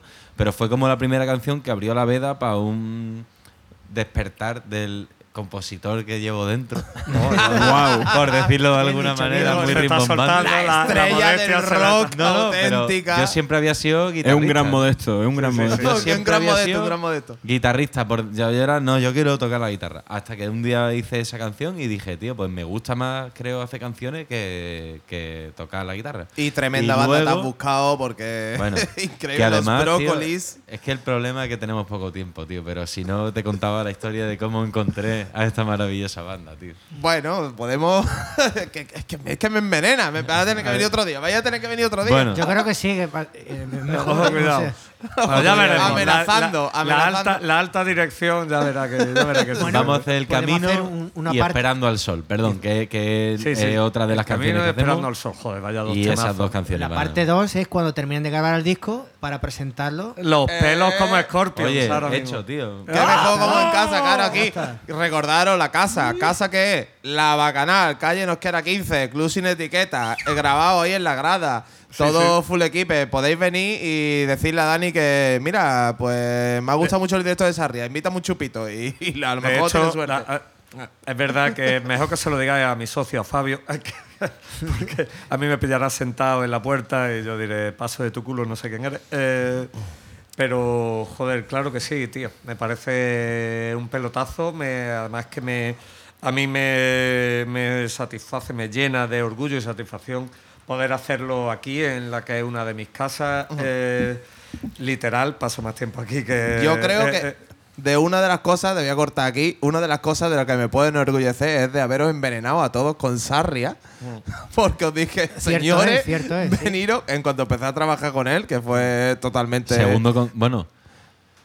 Oh, Vinieron, Cuento no, no, la mira, historia- vamos a contar la historia de cómo te Estaba- conocí. Claro, íbamos- No, de iba- la de Fran no, tío, la de Fran no, por favor. Iban a, tocar, iban a tocar la cochera cabaret y estaban totalmente cagados porque no sabían si el técnico allí eh, funcionaba o no funcionaba. Y en cuanto ya empezamos allí a funcionar, dijeron, uy, ¿qué ha pasado aquí? Pero Tú, tú estabas al principio vinagretilla, ¿eh, Fran? es que en mi, en mi- Estaba rollo con las garras sacadas ya de decir otro puto grupo más. no, otro, otro grupo. Otro jodido grupo de rock. Que viene a Claro, otro grupo de rock que viene a tocarme los cojones, que son especialitos, serán gilipollas, seguro por las pintas, seguro que son gilipollas. Y Pero, todavía- joder. Que va, hombre. Amor, amor a primera vista. O sea, yo creo que fue por las dos partes que de repente empezamos a tocar y empezó a sonar eso increíble. Y nos ¿Sabe habíamos una cosa? Tú Hombre, sabes una cosa. Yo, yo sí recuerdo personalmente, yo te conocí en la Bombiván antes de, justo antes del concierto, que estabais toda la crew, incluyendo aquí a, a la garrapata esta. Eh, eh, estabais en, en- en una- en los bancos de dentro, de cuando ya está el restaurante, la- todo lo nuevo. Estábamos comiendo, comiendo una- unas lagrimitas de pollo y unas patatas que estaban de. Buenísimo. Estabas- además estaba tu hermano también ahí, estuvimos y, y tuvimos buena conexión, estuvimos hablando y, y el concierto me flipó, me flipó Hombre, vamos. Estaba diciendo, esta mierda, o sea, dice, es blandito, pero, pero me, pero, uf, Toca me- la me patata, flipa, toca me la flipa. patata. Pero da gustito, ¿no? Me, me tocaba, me tocaba la patata y ya encima después, cuando la parte de esta de, venga, eh, gran- el público eh, más, digamos, más Felipe, más cuñado que, que había por allí, venga, unas covers guapas. Y ya en las covers yo ya estaba ya derretido. Hombre, es que O sea, yo- yo, totalmente recuerdo que era el, derretido. el formato, el formato fue Dani esa vez que Sí. fueron Nacho, Bueno, de hecho, Edu y. Alfon, que, Sí, claro, sí, que sí, cuando sí, se ponía correcto, dice, bueno, correcto. y ahora Edu se va a cantar una canción y después Alfon se cantaba otra canción y decía, esto no es posible, todos cantan y tocan Sí, increíble, yo esto que diciendo, pero pasando estos aquí. tres hijos de puta que me son, tal igual.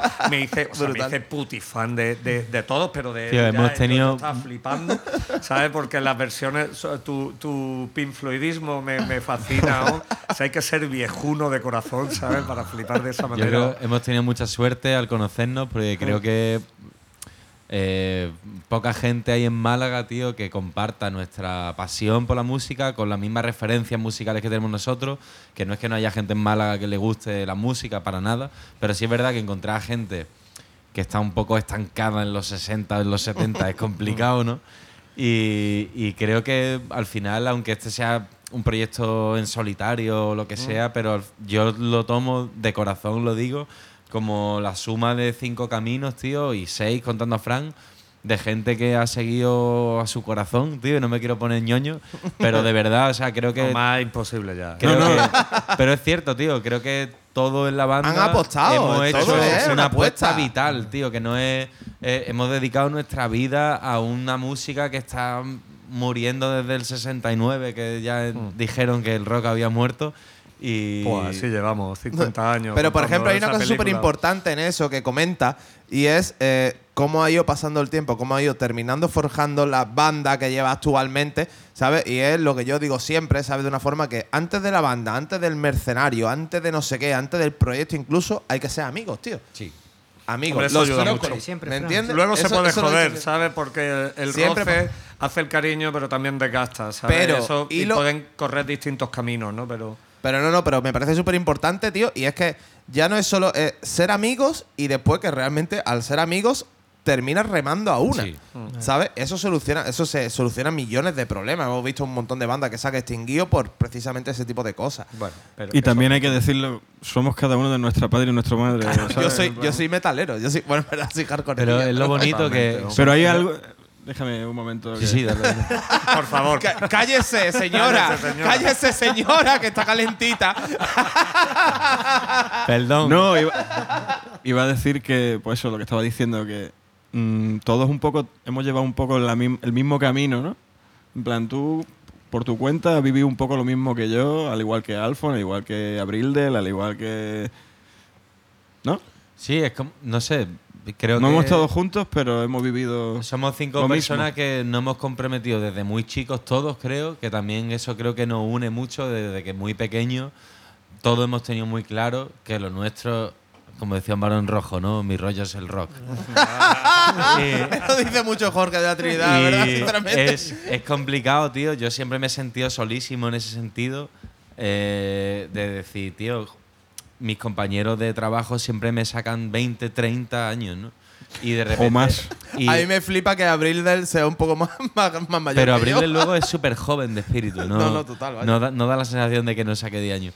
Pero, pero eso, que al final eh, joder, son una suma de caminos de gente que ha tomado decisiones muy parecidas, ¿no? Cada uno, como dice Edu, de su padre y de su madre, pero que hemos terminado encajando muy, muy bien. Y, y yo creo que el sueño de cualquier, ya independientemente de los frutos de, que de nuestro trabajo, pero el hecho de poder compartir local y horas de curro con gente que te cae tan bien y que encima tienen la misma locura que tienes tú desde chico, que siempre, yo creo que es algo que siempre nos ha separado un poco de la realidad, ¿no? Es como estamos ahí en nuestra colgadera de... Estar cogido de alguna Sí. forma. Demasiada pasión Que por lo hablando suyo. de colgadera, eso para otro programa, yo creo que los técnicos, tío, de sonido son los más colgados de todos. Aquí Porque es Yo donde soy, vamos a yo, soy un cliché. Nacho, soy no, sé por qué lo dice. Yo, No, soy, yo soy un cliché de técnico de sonido y metalero, total. que una persona vea a Jimmy Page o a Paul McCartney y diga, yo quiero hacer esto. Pero que un nota diga, yo quiero ser técnico de sonido. O sea, eso ya me parece de una colgadera admirable. Pero todo y- viene por ser un músico frustrado. O sea, yo soy un músico frustrado, por eso yo me dediqué prontito a hacer esta mierda. Pero que sí que es verdad que soy un cliché de técnico de sonido metalero, porque cuando nos vamos de gira o lo que sea, al menos a las 11 de la mañana estoy bebiendo ya. Y dice, tío, es que era el típico. Pues, Pero, eso Fran, soy yo yo. no Con los mosquetones y la cinta americana. Tú colgando. luego eres y la un reloj, ¿eh? Yo nun- nunca te he visto o metiendo la pata en ese sentido. No, yo, no, Bueno, yo te en eso no fallo. Es lo único que se- es, lo, es lo único. Es lo único que es lo único, es lo único que no me falla, el oído. Bueno, vamos, vamos a montarle, que tienen montado ya el chiringuito aquí, su tecladito, su guitarrita. Vamos a escuchar, me ha dicho, El Camino y... Esperando al sol. Pues El Camino y Esperando el Sol, espero que lo disfrutéis como esperamos disfrutar nosotros. Ahora nos vemos dentro de un par de temazos.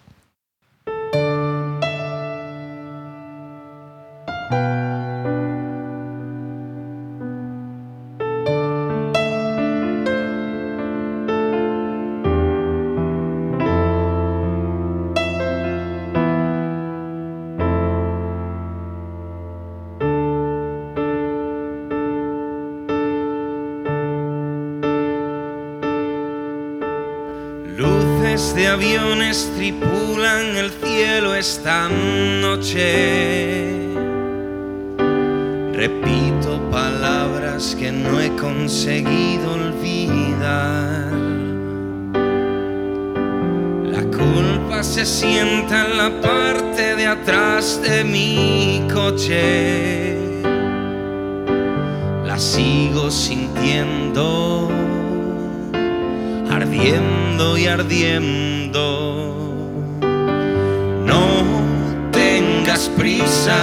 Por andar, el camino espera. No quieras escribirlo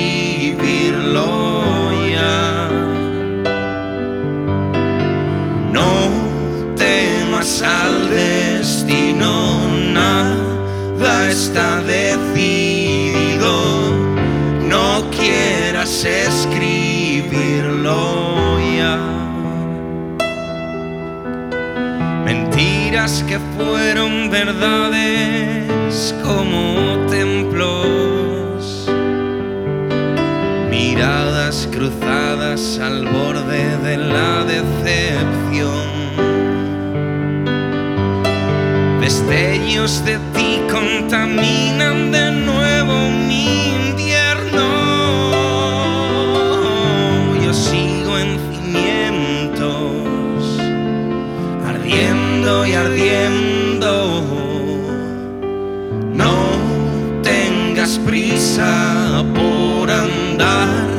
el camino espera.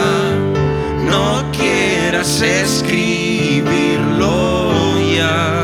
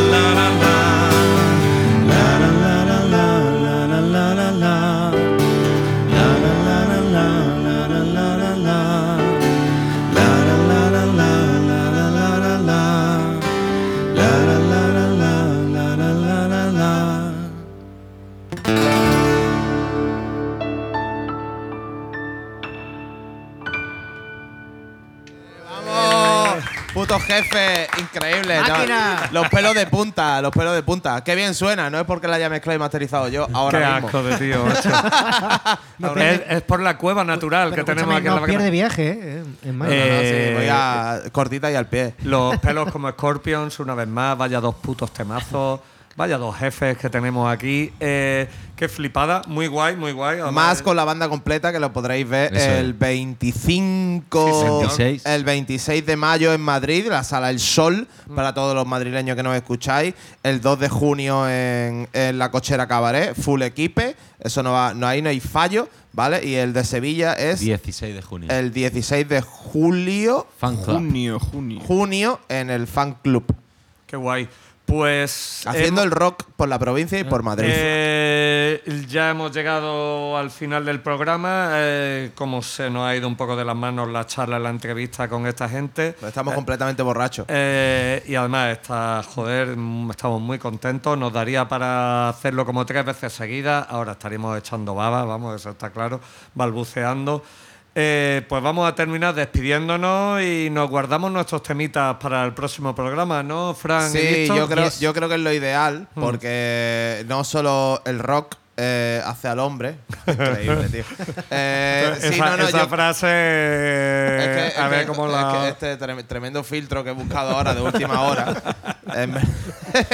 Bueno, eh, la cosa que va que, que sí, que para no romper, para no romper con la dinámica del programa que ha sido jodidamente interesante, si hubierais estado aquí hubierais disfrutado. Estamos un poco calentitos ya de Call porque hemos hecho entre la actuación en directo, flipando aquí en la Bacanal y el programa y las charlas, se nos quedan muchas cosas por decir, pero Amenazan a con volver, No, vamos a, amenazan con no volver. vamos a cortar por ahí todavía. Ya hemos dicho las fechas que tienen pendientes. Y ahora, ¿qué se espera de Sarria en 2024? Ha habido cambio, tenemos formación nueva, tenemos integrante nuevo, todo va para arriba. eh, ya hemos hablado de la grabación del disco, de los proyectos, de no sé qué. Y las ganas que tenemos. ¿Tenemos ganas o no tenemos ganas? The Rock. Muchísimas. Llevo desde que soy un embrión esperando este momento, tío. No, pues habla- lo que has dicho de la formación, a- hace unos meses se fue Masi, que ha sido el batería que ha estado con nosotros desde el arranque. Ah, Así mira, no sabía. Se ha ido a Madrid a vivir por motivos laborales, estará currando con un grupo de alto nivel, como diría él. Eh, y bueno, y el tío le No, va se puede decir, se puede sí, decir, la bueno, está currando con M-Clan, con Quique González y está haciendo pues un trabajo con ellos que, que le obligaba a, a mudarse de Málaga y a no seguir por aquí. Lo hemos echado mucho de menos, pero hemos encontrado a Robert, que es el nuevo batería de la formación, que es un tío para comérselo, viene de Madrid. Ha habido un intercambio ahí en Sí, un abs- ave, una total- línea total, directa. tío. O sea, uno se ha ido y otro ha Y venido. que, para y que lo he visto tocando por ahí también con Miss Jean, la banda de Sí. versiones de nuestro querido Alfon, ¿sabes? También. Qué guay. Y está haciendo el rock ya por Málaga, ya rockeando la Eh, Costa del Sol. Es un reloj, el tío, además es más buena gente que nada, que yo creo que eso es algo fundamental en este proyecto, que la gente que se sume, tío, sea gente noble y gente buena, y Robert es lo más noble y lo más bueno que hemos podido encontrar. Así que eso ha sido un cambio a nivel de banda. Y luego, pues respecto a lo que se espera, pues lo he dicho antes, pienso que el nuevo disco es una auténtica bomba atómica, de verdad. Eh, yo estoy muy contento porque está al borde de la locura. Eh, Como la, como la auténtica estrella. Literal. O sea, ha sido un, un proceso de búsqueda mm, que me exigió quizá uno. Bueno, me exigió mucho y he estado a punto de volverme majar. Pero y, y el resultado y lo que se tiene ahora salido muy y lo que se viene. Yo creo que hemos dado con un sonido y con unas canciones que si el primer disco puso unas bases, con este disco creo que se asientan y sobre todo creo que mm, de repente el proyecto ha dejado de ser algo... El primer disco quizás muy oscuro o es- representa una época de mi vida en la que yo no estaba luminoso de alguna manera, unas circunstancias vitales que no... me Pero en el, en el EP, por ejemplo, te resarciste un poco de eso. O sea, la Claro. tubera y eso. Es que. De hecho, el, L- el EP para mí es el punto de inflexión porque es a tu vera y soledad. Claro. A mí, Entonces- Soledad, tengo que decir que es de mis temas favoritos. Para mí también, o sea, que- creo que Soledad. Canto, canto breve, ¿no? Exactamente. Exacto, sí. ese es el nombre del- Y de hecho, a tu vera, tengo que decirlo, ya aprovecho que me he bebido seis latas y, y estoy aquí. Calentito. Pero a tu vera es un tema. mu- La gente me dice, es súper bonito. Y yo digo, no es mentira, es muy triste ese tema. Lo que pasa que es muy bonito porque dice algo muy bonito, pero la primera frase del tema dice que el desierto en el que vivo, ¿no? Es El una desierto. persona que, que es un momento vital en el que para mí, tío, la, la vida no tenía color ninguno, ¿no? Y de repente los conozco a ellos y sale esa canción. Y a raíz de eso creo que el proyecto se ha vuelto un poco más optimista porque nuestras vidas son quizás más felices que lo que eran antes, lo cual se refleja al final en la música. Y algo que me parece importante y bonito porque yo me tomo este proyecto como un diario personal, en el que las canciones pues narran un poco lo que yo estoy viviendo y, y a día de hoy que ya está el disco compuesto y que está el disco escrito y escucharlo y ver que hay tanta positividad dentro de que siempre quizá hablo de un escenario un poco oscurantista, pero siempre con una esperanza al futuro, siempre con una- un optimismo. Queremos saber de tu vida, queremos saber de tu música. Creo Bueno, que este eso disco... no es la Super Pop tampoco, ¿eh? Vamos a Perdón. que, guarde su, que se guarde su misterio Perdón. un poquito, ¿sabes? Me he venido arriba, pero lo que quería decir simplemente es que creo que en este disco hay una Algo bueno, comunión algo bueno va a venir, ¿no? Exactamente. Hay una comunión con cosas más bonitas y con cosas más Por Dios. Y en lo que yo creo que celebramos un poco eh, en general con las canciones, lo- el momento vital que estamos viviendo, ilusionante, que es que una compañía te haga caso, que es verdad que eso es No fruto es de fácil, ¿eh? muchos años de, de curro, pero no tiene por qué pasar y no tiene por qué ocurrir. Y ahora mismo pues es un momento ilusionante y creo que las canciones son ilusionantes también. Y por cerrar ya esta mm, amalgama de palabras ilusionantes, creo que, va a ser un disco rápido ya, que te pellizque. creo que va a ser un disco muy bonito y que la gente creo que lo va a cantar un montón sin perder la esencia del proyecto, que creo que es importante que sea mm, hemos girado a una luminosidad sin perder eh, la esencia que había antes del proyecto. Yo tengo muchas expectativas, aparte de, aparte, de con el, aparte con el disco en sí, eh, ¿a, dónde, ¿a dónde llevará vuestras carreras? También el factor suerte siempre está ahí, ¿no? Nos Las vamos- vidas personales, los trabajos, que es lo complicado, ¿no? De, de, eh, en esto de, de la música.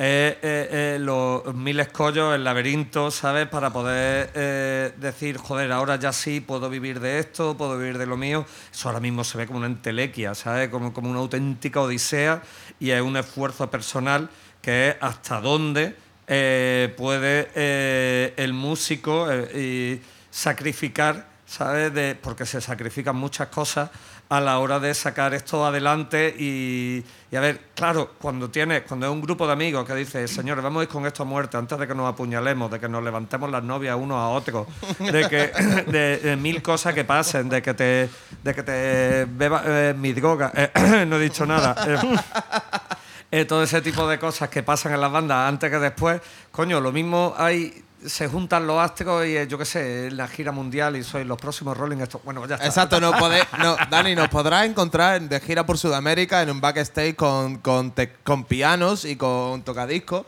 Bueno, Eh, pues de Chapel Y estará ahí más cubriendo cosas. ese evento.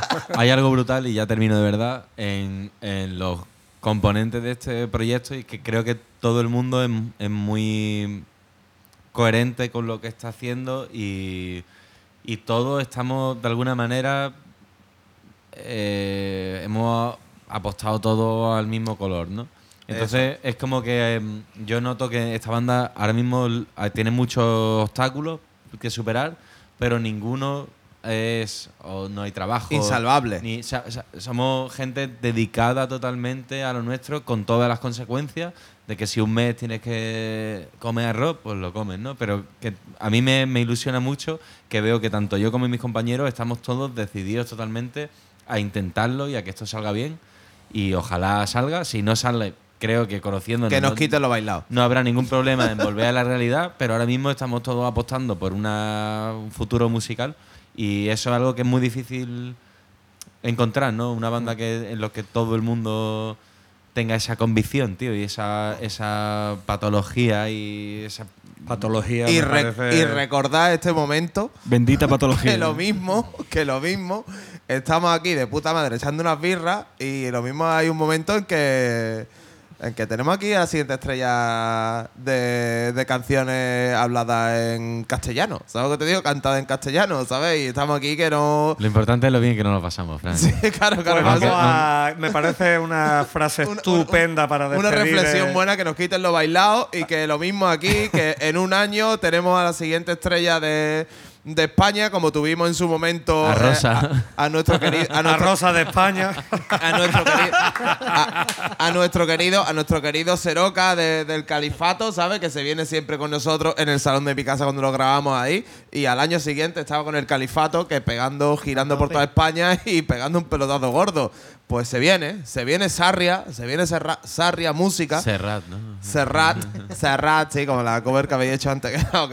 Bueno, eh, esa- escúchame, en fin, vamos a, a despedirnos, ¿no? Esta vez eh, se nos ha ido un poco de las manos, así que vamos a guardar nuestros temas, los de Víctor, Fran y mío. Yo la semana siguiente no puedo estar, ¿eh? No estoy. Eh, pues ya veremos cómo lo hacemos. Eh, señores, eh, ha sido un auténtico placer. Edu, Nacho. Brutal. Espero que hayáis estado cómodos. Sarri han estado Demasiado. cómodos ahí. Súper cómodos. eh, Verá cuando lo escuche, hemos Peligrosamente cómodo. ahí en, eh, en la grada, que precisamente cómoda, cómoda no es. Aunque yo le tengo cariño. Eh, esa mierda es idea mía, que lo sepa.